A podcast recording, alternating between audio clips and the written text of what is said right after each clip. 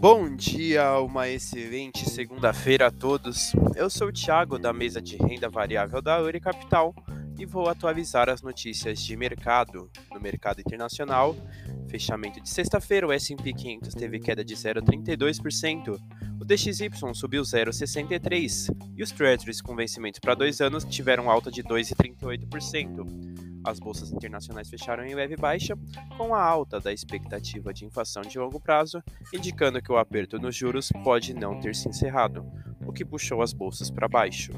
No mercado doméstico, fechamento de sexta-feira, o Ibovespa teve alta de 0,19%, o Dow Foot caiu 0,20% e o DI1F27 caiu 0,70%.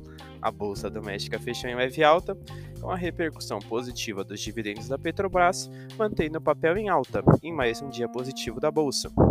Nos indicadores domésticos para o dia de hoje, apenas o relatório Focus, que saiu às 8h25 da manhã.